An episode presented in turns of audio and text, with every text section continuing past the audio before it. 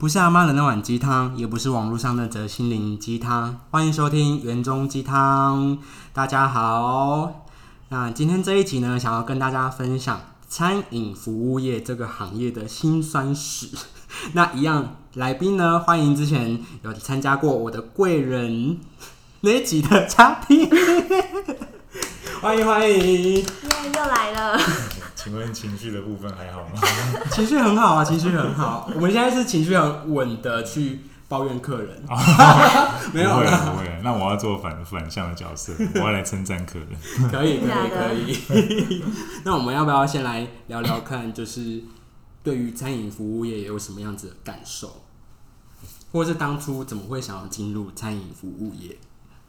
餐饮服务，可是我因为我一开始是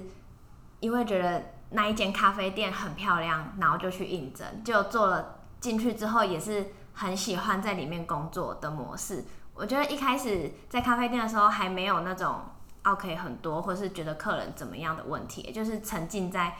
咖在咖啡店工作这件事情里面，并没有觉得说客人非常的难搞什么的。是后来后来又进而去比较大间的、比较大规模的餐厅之后，才发现原来有各式各样的客人哦。我觉得可能是因为小店跟餐厅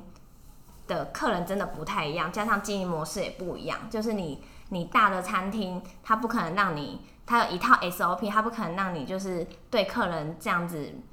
你就是要对，你就是要对客人毕毕恭毕敬。可是小小店的话，它就是可能依照老板的个性，他可能你们就是有你们一套可以比较做自己的对客人，像跟客人像朋友一样也可以。但是大餐厅的话，它就是有它自己固定的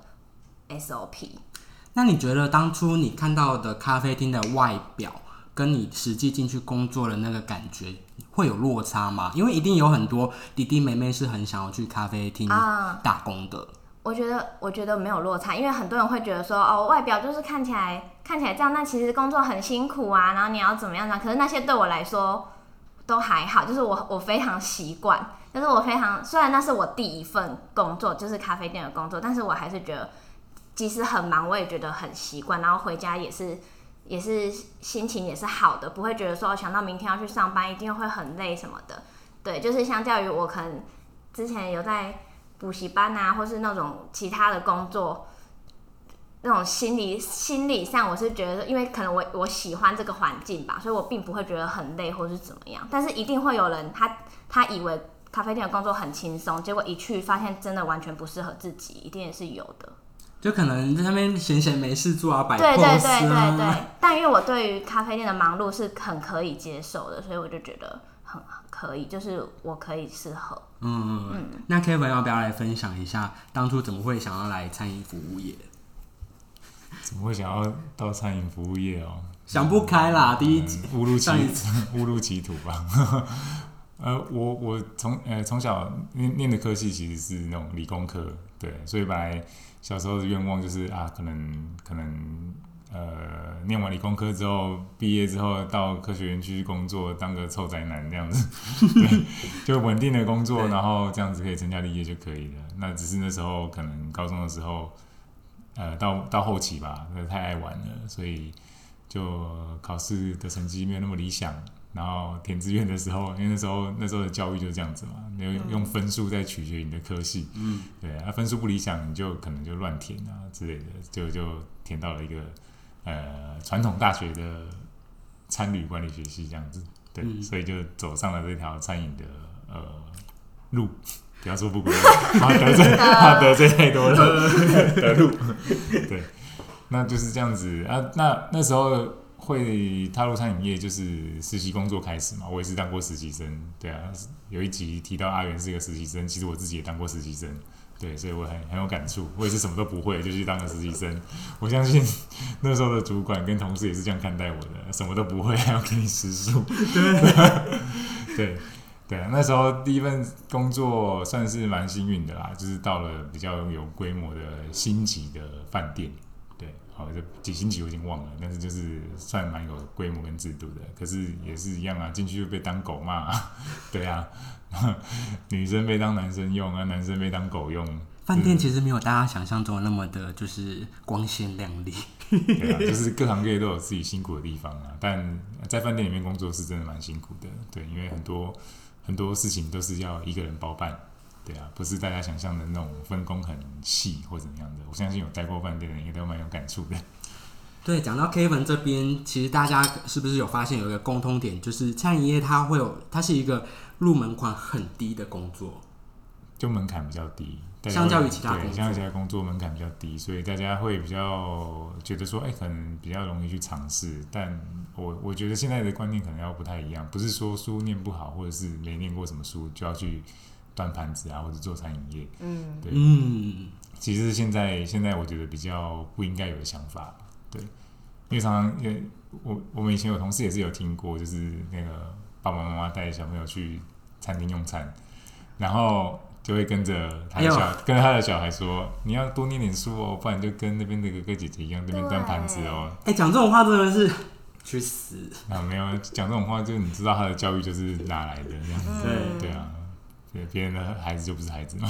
还停在那个古老的那个刻板印象。对，对啊，其实你别你不要说什么有没有念书啦，那难道你要跟难道你要跟每个在餐厅工作的人都说你是不是没念过书吗？不可能啊，嗯对啊，对啊，你也要学历还比你高呢。对啊，有人学历可能还比你坐在那边吃饭的人高哎、嗯不要这样子，不要这样子看待每一份工作都有它的专业性，嗯，对，所以不要去贬低人家的工作或身份，不会显得自己有多高贵。嗯真的很认真抱怨。抱歉哦，讲出来，今天的身份不一样，所以可以放肆的讲一些话。对，因为现在这个时代也是一个很多元的状状态下嘛，所以有些就算你是国立大学毕业，可能你对餐饮业是很有兴趣，然后很喜欢跟人家互动的，那你自然而然在餐饮服务业也会有发光发热的一片天地这样子。对啊，有些人天生就觉得我今天去服务别人就是爽啊，对啊，对对啊，我可以得到成就感啊，所以他才从从事不一定餐饮业啊，很多服务业都是这样子啊，或是跟人家那种互动的感觉对。啊，很多很多跑业务的同同呃跑跑业务的朋友也都是这样子啊，看到对方买到自己喜欢的东西，他也觉得很有成就感，他不一定是以盈利为目标，是。啊，那讲到这里的话，鱼要不要分享，就是在餐饮服务业的好好处是什么？突然笑了，突然笑了一下是，突然想不到，好处应该是，呃，认识认识客人吧，就是这个客人他记得你，然后你就会很有成就感啊，你就可以让他记住，然后他他来就指明要找你，或是甚至再更好一点，他还约你去吃饭之类的，对，是那种长辈的客人哦，不是那种奇怪的客人，不是那种想要跟你交往的那种愿意吃饭，我是说那种真的就把你当成自己女儿、自己孙女那种感觉的。对啊，不要这样说了，就可能可会觉得很能可能感动约你，可能可能想要跟你交往的也是一些好的姻缘，不一定都是坏的姻缘，然后也要在这边澄清一下。这种不是什么，不是这种感动，哦是那种哦，就真的有被这个这个客人记住的成就感吧。嗯，你看，身为餐饮服务业的人，愿望多么的低。对啊，那 K 完要不要分享在餐饮服务业的一些好？好处吗，对，呃，因为餐饮服务业层面很广嘛，有分、有分管理嘛，然后内场外场嘛，不外乎就这几个工作项目，那也有一些是后勤的单位，对啊，那所以呃好处的话，当然第一个我觉得时间上算是蛮自由的啦，对，那自由的定义，我觉得大家可能不太一样。那我这边讲到的定义就是说，可能餐饮服务业，我们虽然在假日是很忙碌的，但是平常日大家要上班的时候，哎，我们是可以休假的。哎、好恐怖哦！哎、你你这个跟我某一个点，我刚刚蕊的那个大纲是有对到的，有对到哦！哦，我相信大家应该都有这种感同呃、嗯同一个同一个感觉啦，就是说平常可能很多呃，例如说你要跑一个户政事务所或是行政单位，他就是偏偏周一到周五有上班嘛。对，如果我今天也是一个周一到周五的上班族，我就是要请假或者是利用中午休息时间去把事情办完，赶快回去。或是看医生啊，对啊对啊，的没的。然后假日的时候想要去办就没开，对啊，就没办法。所以在餐饮服务业的轮班制可能就是有这样的一个优点，但这本来就是一体两面的，你可以当做它是一个优点，你也可以当它是一个缺点。对对，因为可能假日大家都在休假的时候，你就要在那边呃很辛苦的去服务这些客人。相较于平日的话，忙碌程度是有差的。对，对，没错。嗯但是我也不喜欢假日的时候跟大家一起休假，这样就是去哪里都会很多人啊。对我我真的很受不了，就是去外面餐厅要排超久。对 我真的非常喜欢在平日休假。但是虽然现在平日还是都会很多人，不知道这些人到底 大家到底都什么时候休假呢？整个破坏我们的就是对排，怎么觉。得都没事，怎么觉得都没差？那雨要不要分享一下，就是餐饮服务业的缺点？缺点就是可能呃情绪管理要很好吧。那 不会是缺点啊，那是磨练欸缺点。还是应该说你的缺点是会遇到一些情绪很失控、不理智的客人？对啊，一定会遇到啊，每天都会遇到，就是会会觉得这么不合理的事情，但是你还是只能就是笑笑的，就很有耐心的跟他解释，然后所以他刚刚说的优点是遇到好客人，缺点就是遇到 好客人，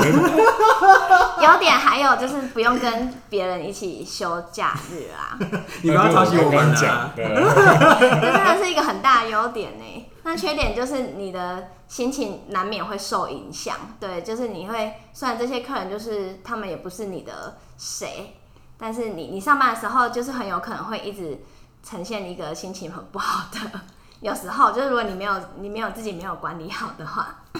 那像刚刚你有分享到好客人的就是回忆，像有没有遇过近期 OK 让你觉得很不舒服的一些片段？哈，那就还是你要先稍微想一下，让这个先回答？好客人很人，多哎、好客人应该你分享才才最合理吧？我就记得你有一个很好的客人，你应该先跟大家分享。因为其实刚刚我们在蕊的时候，文宇就有说，就是他说的好，其实是从我身上看到的。对啊，像我之前在台南跟他们相遇的时候的那间餐厅，我就会因为一些小细节的部分，就是记得对方的一些喜好啊，例如说平常喜欢吃什么菜，他一定会固定吃什么什么，有些美美感，例如说饭要少一点啊，汤要多一点啊什么的。那记得这些特征跟喜好的话，客人都会觉得很 amazing，就会觉得，哎、你怎么会记得我有这些特殊的喜好这样子？嗯对，然后最印象深刻，如果说是台南的那间餐厅的话，就是有因为这样子服务过一对夫妻，他就会有买一些小甜点给我吃，这样子。你看，说到这里，是不是 餐饮人真的是，因为真的是很微小、很幸福。然后在比较近期的话，就是在台北的台北的餐厅有遇到一个，也是我生命中的贵人，就是也是因为记得他的喜好，然后可能第一次啊，他就去旁边的书店买书给我，想要不不要因为我现在在的这个地方而停止学习，嗯应该要透过书籍再去长大茁壮。那后来也很有幸的在换了一份工作之后的叉叉叉餐厅，你到底要插几次？又是那一间叉叉叉，对，就是那间餐叉叉餐厅遇到他，然后我们就觉得哎、诶很珍惜彼此的缘分，后来也有出来约吃饭。那他也很不好意思让他请，那他就觉得人真的太好了，就是还请那么贵。应该很爽吧？真的好羡慕哦。对啊，对，那你有没有想到一些就是坏的客人的部分？坏的真的太多了，太多了哎。太多了。然后，然后我第一，然后我人生第一次遇到小偷，也是在这份工作，小偷，我就你有报警抓他吗？是没有，但是我就是有，我其实没有看到他偷，但是因为他的行径，他从一进来就非常的诡异，所以我就是打从心里的怀疑他就是他拿走他偷走我们小费箱里面的钱，然后我就问他，然后但他已经很他已经很紧张了，所以我就更加确定了，我就真的很认真的跟他说，我刚刚有看到你拿走。然后他就非常紧张的从他的包包里面拿出那张那张他偷走的钱，就是一张一百块的百钞，还给我们。好不要脸哦！就是，呃其实我当下也很紧张，可是我又更生气，就是我的心情绪很复杂，我就是很生气，然后又又有点有点紧张，说我我要跟他说这句话嘛，就是基于我是员工，他是客人的情况下，我要跟他讲说，我看到你偷钱了，我没有我没有这样啊，但是我就是很想要结算他，不然就真的是会被他拿走。对，我觉得真的，我第一我没有想过，其实在这之前我没有想过真的会遇到这种人，就是偷钱啊，或是顺手牵羊啊，或是呃偷偷的在趁你们不注意的时候打包一些食物啊的人，我真的没有想说会有会有这种可能，可能他也不是故意的，但是他可能他真的做了很不对的事情，而且是大人，是成人了，对，从你的这段经历，我可以就是感觉得到某一个餐饮业的优点，就是我们对人很敏锐。嗯，相较于其他行业来说的嗯话，会很敏锐的知道说这个客人的喜怒哀乐啊，嗯或是有一些哪个小动作是，哎、我们其实看在眼里，可是他觉得我们没有发现。嗯，对，因为工作上就是一直都在跟人互动嘛，然后跟人接触嘛，所以很容易就可以察言观色，看到呃对方一一个脸色不对，或是一个动作，就知道他可能会有什么样的需求，或或想要他想要什么样的一个服务这样子。对啊，这就是服务业可能跟一般职业上比较不一样的地方。对，那 K 文要不要分享一下，有没有遇过一些很特别，然后很 OK 的经历这样子？呃，因为最近最近疫情很严重嘛，对我来分享一个十连制让我们很困扰的地方。怎样十连制怎样困扰？十连制就是从疫情一直以来就是很困扰啊，因为很很多客人就是很很不喜欢被窥探他的隐私嘛，所以不管是扫 QR code 也好，或者是纸本也好，上面一定都会有联络方式、电话。对，那客人第一个就会联想到，他就会跟你抱怨说，我最近都接到很多什么投资啊，或者贷款啊，或是一大堆有的没的广告讯息啊，是不是从你们这边流出去的？什么就会怪到我们身上来。对啊，那我们也很无奈，只能跟他们说，这些都是呃，可能可能现阶段的政策要求的，我们也不愿意，或者是毕竟疫情那么严重，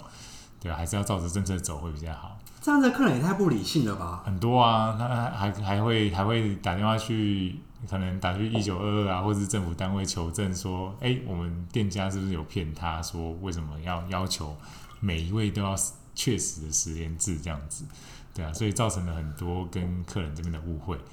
那他们也不喜欢我们去检查他们到底有没有真的少这个十连制。说真的，其实呃呃，不管我觉得任每一个店家的员工都很辛苦了，他们也没有什么权利要去检查客人有没有少十连制。对啊，其实要少不少，我也问过政府单位了，那都是进出这个场所的人他的自由跟隐私没有错，你不少，可是如果到时候主机在框列的时候你没有被框到，那可能是你的损失哦。对对对，因为如果说有时候需要公费筛检或者是需要公费隔离的时候，你没有在名单上，反而会损失掉你原本应有的权利。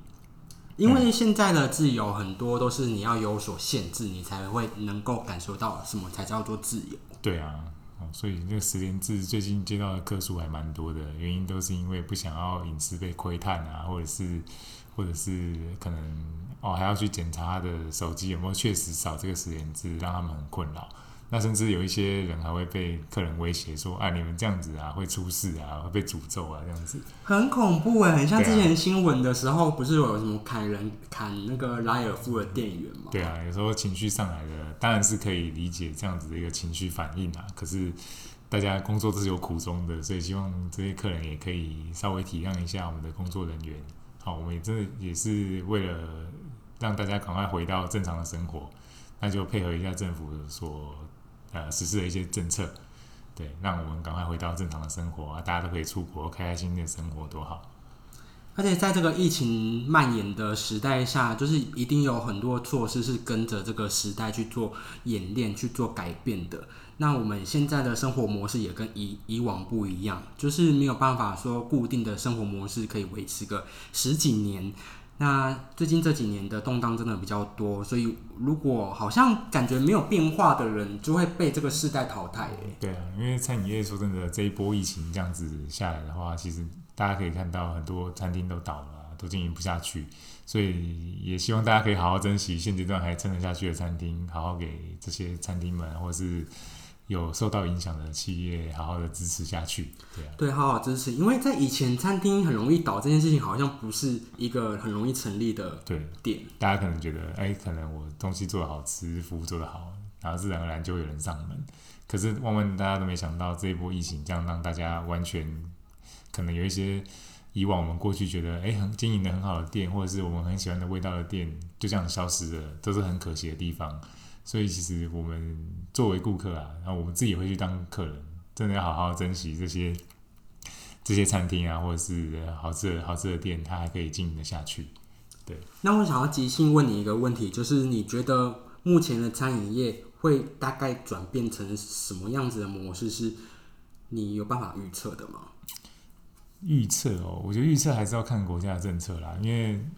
如果说呃已经确定要跟这个病毒或是跟这个疾病共存的话，当然接下来政策就会比较宽松一点，可能回到过去的一个生活就会比较容易，也比较快。那在还没有恢复的状况之下，当然呃外送啊、外食啊这些一定就是现阶段呃当道的一个产业。对，所以很多餐厅它面临转型，或者是大家饮食习惯也会去做一些改变，都是现阶段可能要看之后的政策怎么走，我们也没办法做一些太呃太主观的一个判断。对，那现阶段就是还是希望疫情可以赶快的结束，然后恢复正常生活，让大家可以恢复到过往的一个呃用餐习惯、消费习惯都好。每个人的愿望就是希望疫情结束。对啊，真的，现在现在就是每天都过得提心吊胆的，对啊，因为刚刚这个话题应该不会太 太严太严肃肃吧？对，但是其实就是跟餐饮业也是脱离不了关系啊，因为真的蛮严重的，很多餐饮业都有受到很大的影响。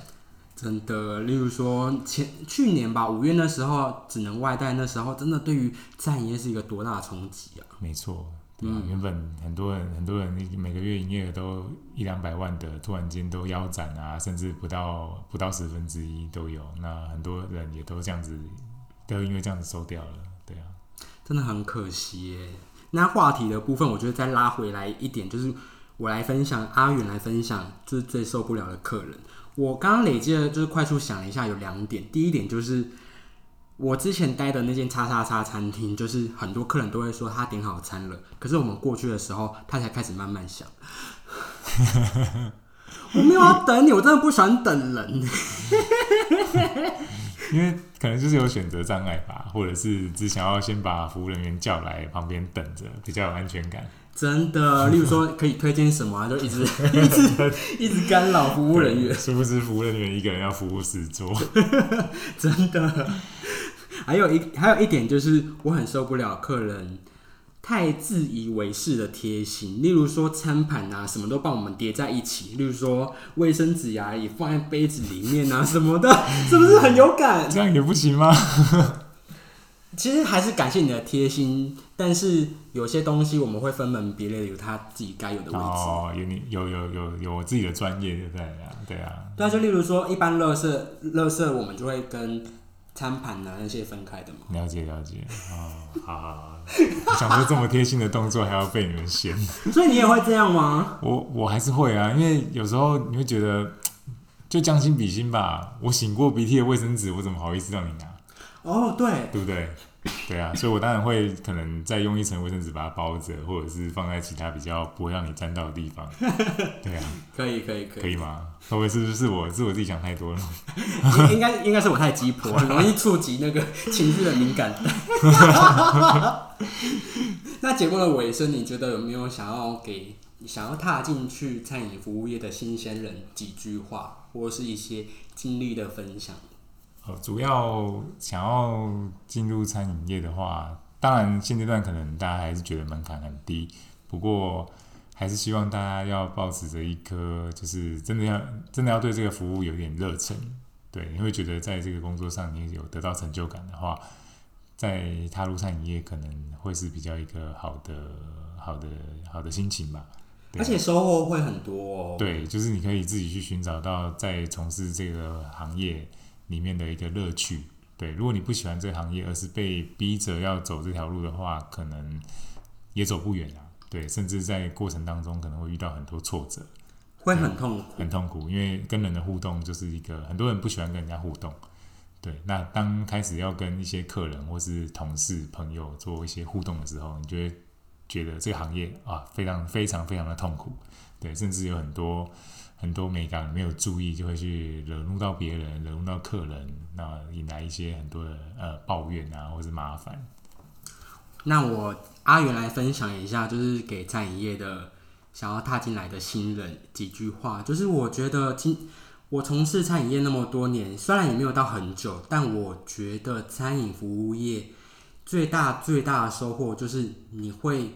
不断的创造更多更多的新的自我、新的自己，然后推翻过去的自己。你会一直不断的诞生新的自己。嗯，因为有很多你当下你跨不过去的坎，就像前几集讲的那个贵人的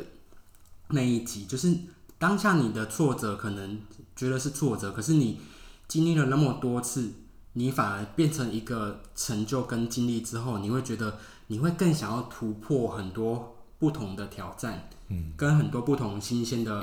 呃人事物啊，人生体验。对啊，当然那心态也要正确啦。对，心态要正对啊，因。为如果心态那时候还没有那么成熟的话，其实阿元刚刚讲的那些，他是当下是绝对没有办法去想到的。一定对，一定也是等到时间的淬炼过后，他才会去想到这些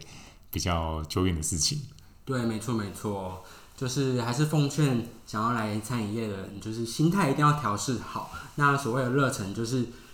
除了要有热忱之外，你要怎么让它死而复燃？对，不能轻易的被消磨掉。对，一旦消磨掉，你就会对这个行业失去耐心，然后就会可能就是呃非常讨厌它。对，对那这一集就致敬给所有餐饮人喽。对，谢谢大家，远中鸡汤，下次见，拜拜拜。